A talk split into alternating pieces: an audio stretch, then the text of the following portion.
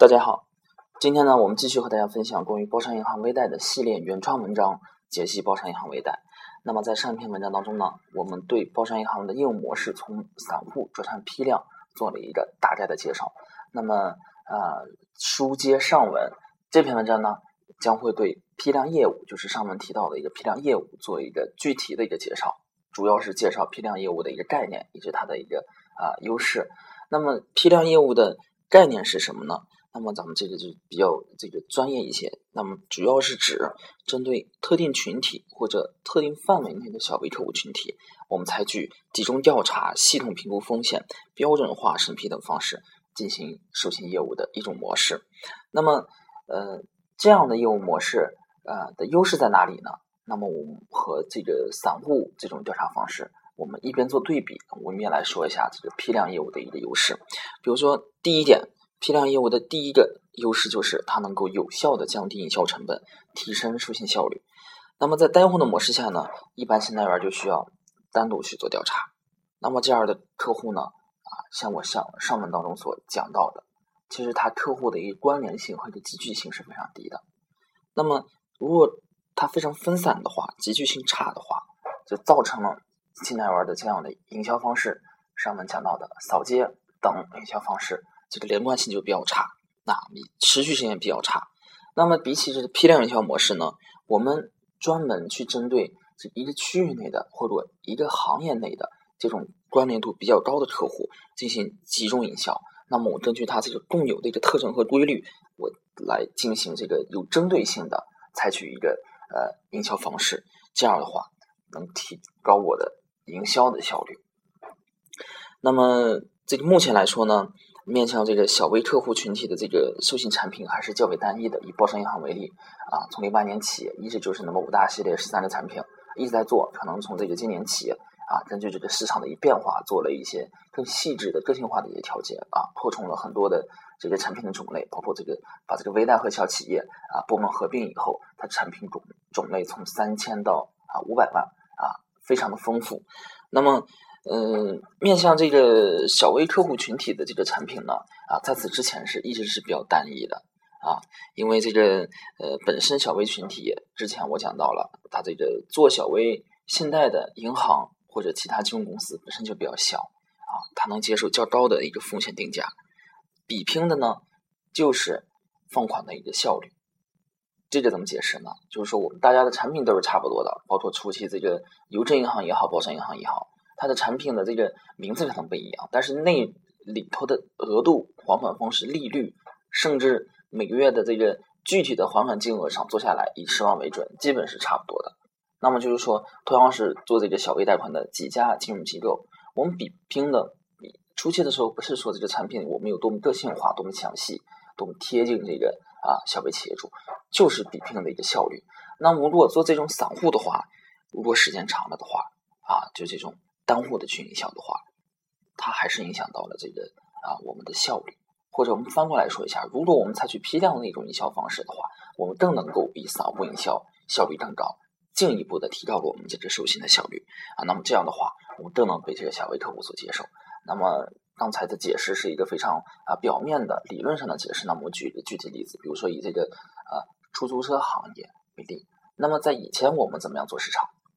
出租车行业是我们客户群体当中的一类。那么，比如说一个信贷员去扫街了，带着传单上街了，啊，带着传单上去了，碰到出租车塞一张，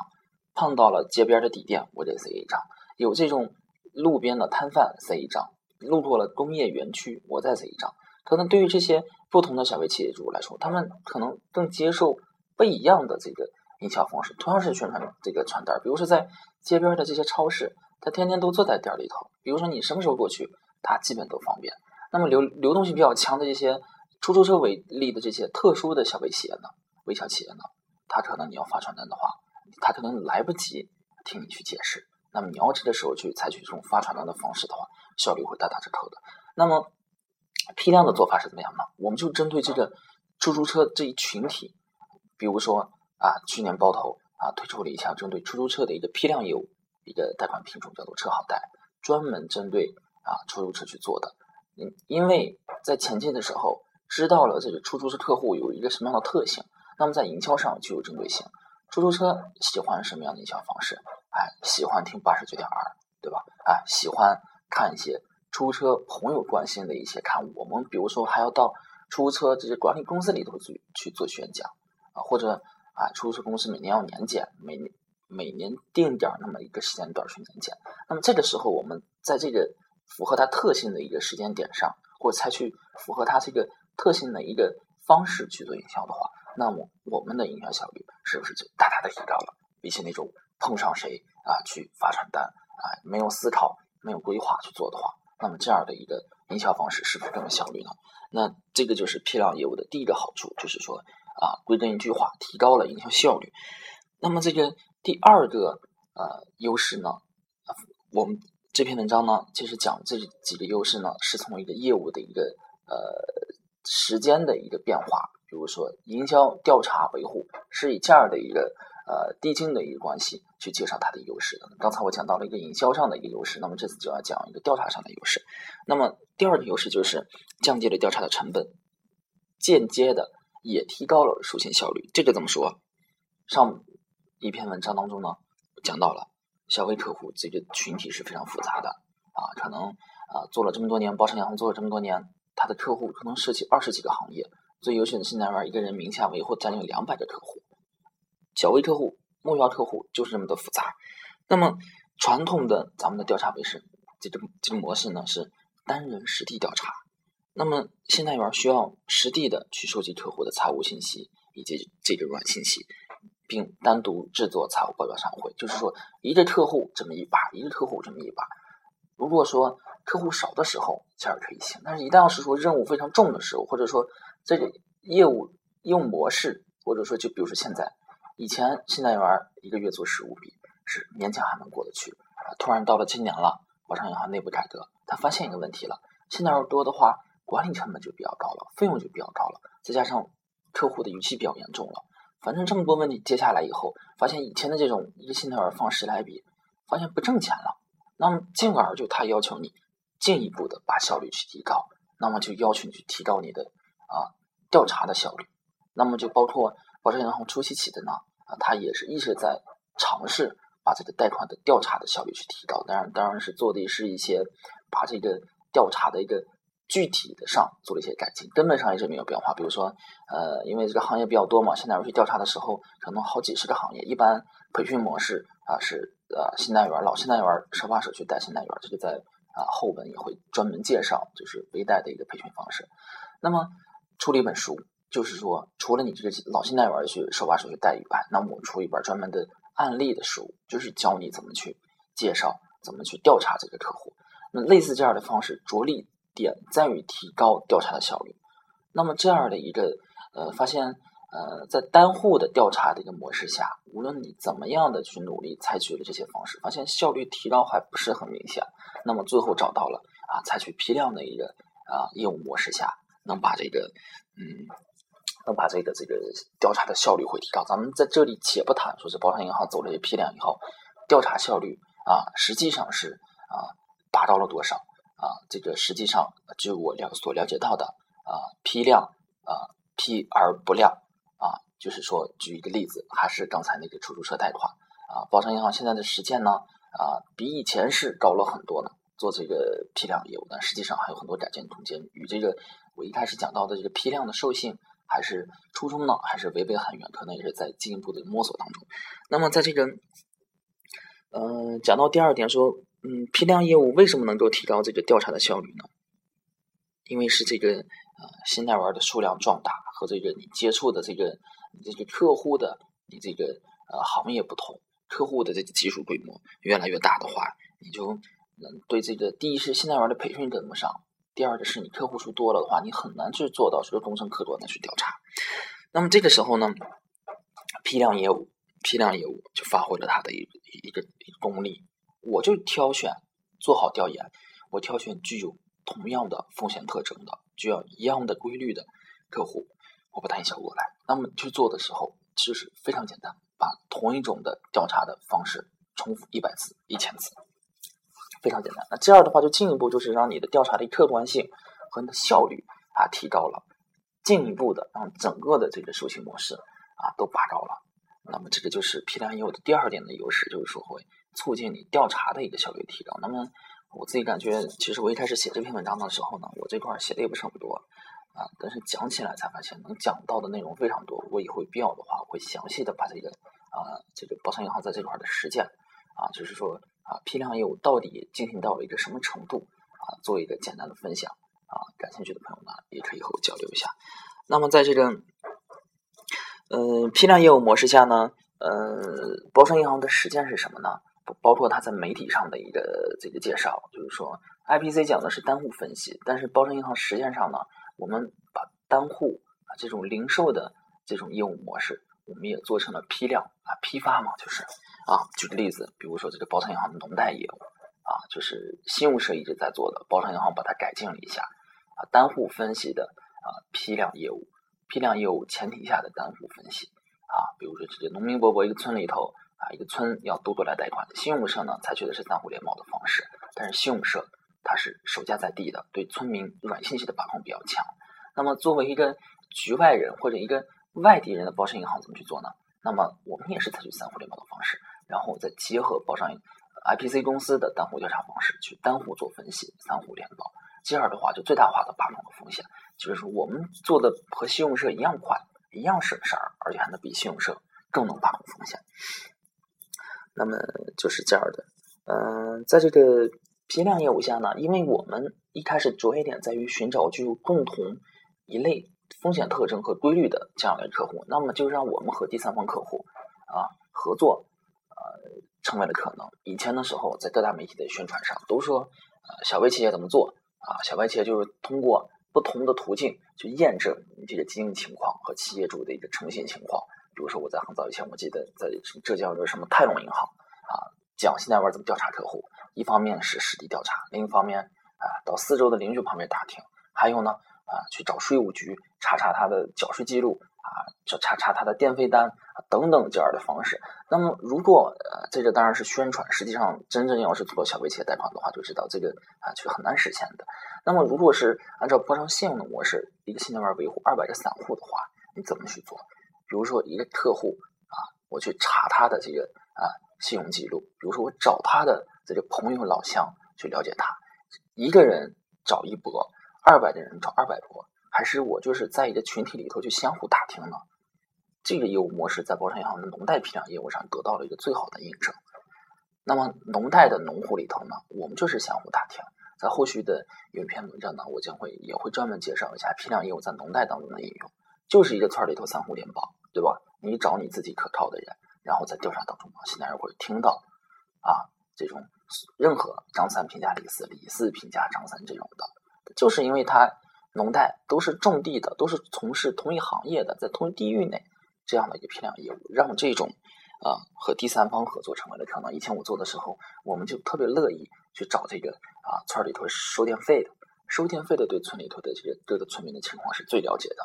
非常非常了解哪家哪户信誉好，哪家哪哪户电费交的早，交的及时，他非常非常了解。那么这个和保山银行的这个这个要求是基本上一样的，就是这样。啊，我举个简单例子，把这个为什么说批量业务能让这个业务和第三方合作成为了一个可能性。那么这是谈到的一个第二点，就是在这个调查的时候呢，啊，拔高了效率。那么在第三点呢，啊，批量业务可以集中管理风险，提高贷后管理的一个精度和质量。这个怎么说？嗯，这几天说这个信贷员维护二百客户的例子也举了很多遍了，在这里还要举一下。一个优秀的信贷员维护的将近二百个客户，那这二百客户呢，可能要涉及到数十个不同的行业，数十个不同的行业。那么面对这些四面八方的各行各业的客户，一个成熟的信贷员，他的能力是否能够满足啊这个贷后维护对他的要求？时间上允许吗？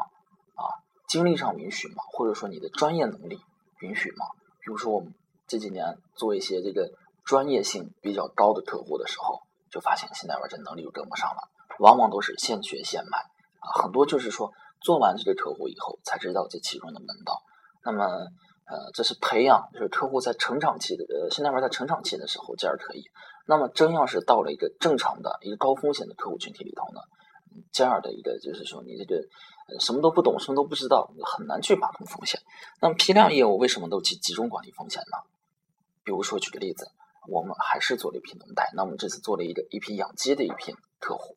他的风险点在哪里？就比如说养的是蛋鸡，他每年的这个这客户的收入好坏，就看这个蛋蛋鸡的一个下蛋的程度，以及市场上的鸡蛋的销售情况。如果说一个现代园他做了一百个这样的客户，那么我就知道了，现代园每天关注这个风险点，第一是鸡蛋的价格。那么曾经啊，有的现代园根据客户实际的情况做了一个详尽的统计，包括你鸡蛋的一个啊价格、日常的一个饲养费用、各项的疫苗开支等等等等运输费用、送到超市的一个利润成本，他得出了一个这样的定律：当超市里头的挂牌价格鸡蛋低于多少多多少的时候，那么这个蛋鸡饲养户就一定赔钱了。这是一方面，所以说他每天起来就要关注一下蛋鸡的这个价格变化，基本上就能判断在他手下的客户。是在盈利还是在赔本？还有一方面，这个养蛋鸡的最怕什么？最怕禽流感。所以说，一旦要是说禽流感出现的时候呢，他马上就能意识到，哎，风险来了，他马上要采取措施。那么，包商银行在这个上头走的呢，一直也是呃，也是在逐渐的探索当中。在初期呢，做大量的农贷业务，在总行层面呢，一直是没有这样的机构的。但是后来，当它的分支机构多了，业务量做的大的时候，才发现啊，需要有这么一个机构。啊，来做这个专业的调研，其实这个就是一个啊一个变相的一个事前的一个指导，在这个总行层面专门有一个三农营销中心在做这个事情，就是说对对这个全国各地的这些灾情、疫情，还有一些政策的导向，做一个总的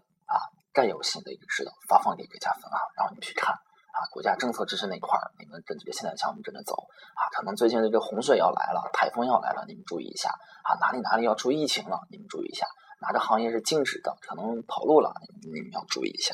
就是类似这样的，就是因为这个呃批量业务让这个集中管理风险啊成为了可能性。那么在这个比如说我刚才举那例子，一个现代化维护一百个这个养蛋鸡的客户呢，他关注的风险点啊就过于可以很集中。这样的话，维护的效率就会很高。那么，如果去维护的时候呢，也能采取这个啊批量化的这种维护方式。这个又又说的有些空。举个例子，比如说我客户都是养羊的啊，后来出了点问题还不上了啊，我要想办法处理这批羊。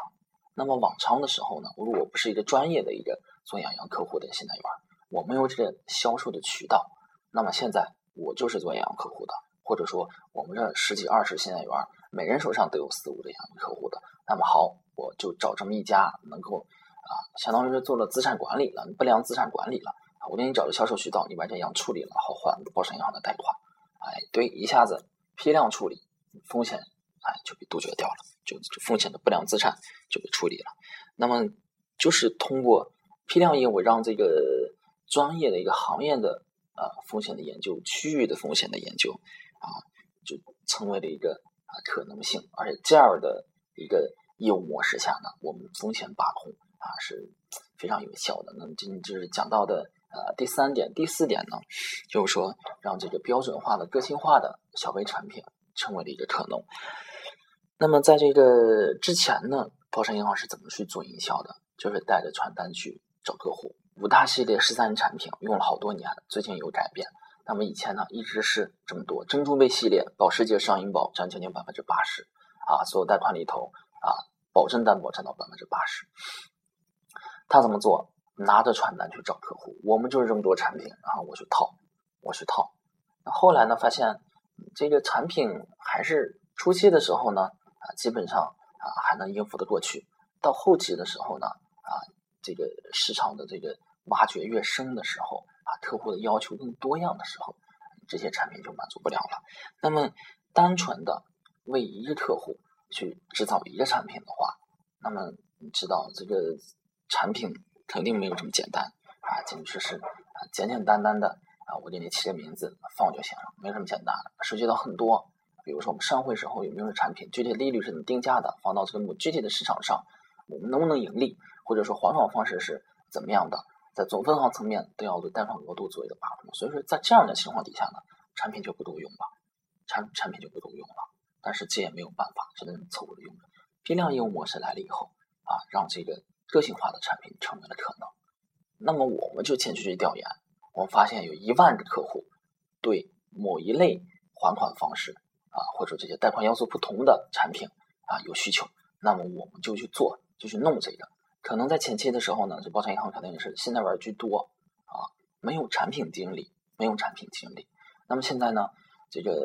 积累了很多的客户数据了，老客户比较多了，然后有专门的这个业务中心的人去琢磨这个事情，营销中心的人去营销这个事情啊，这也是组织架构上也是健健全了以后，再加上又有这个批量业务，那么突然了解到了一万的出租车需要贷款了，举个例子。啊，在这个包头包头市，内蒙古包头市呢，最近几年出租车要更新换代，然后考虑到了，哎，你说包头有将近八千辆出租车，每人贷十万的话，就将近八个亿的一个，就是一个生意。那么我们就专门针对出租车做了一个批量的业务，然后和市面上的做出租车贷款的这些建行和邮政做了一下对比，然后挖出他们的这些优势的不足，我们做一下改进，再根据我们所了解到的，我们。推出一项专门针对出租车的一个贷款产品，那么这个就做特别好，推出以后大受欢迎，其实也是给呃创造了非常丰厚的利润。那么就是这样的批量业务呢，让这个个性化的产品啊成为了可能。那么车好贷，就是讲刚才讲到的针对出租车的这个业务啊，这是一个呃一个代表性的一个产品。那么今天呢？呃，这个就是呃今天文章的全部内容。那我们来回顾一下这篇文章的这个呃主要的一个内容，就是讲批量业务的一概念和它的一个优势。啊，批量业务是什么？就是针对特定群体或特定范围的小微企业，采取集中调查、系统评估风险、标准化审批等方式啊这样的一个业务模式。啊，优点呢有了四点，这个是我自己总结的：降低了营销的成本，提高了调查的效率。啊。集中管理风险，然后第四点，让个性化的小微产品成为了可能。那么这个就是今天的全部内容。那么在呃下一篇文章当中呢，我们在还将继续的啊，就我所知道的这个包商银行的一个相关情况和大家做一个分享。那么欢迎大家继续关注，谢谢。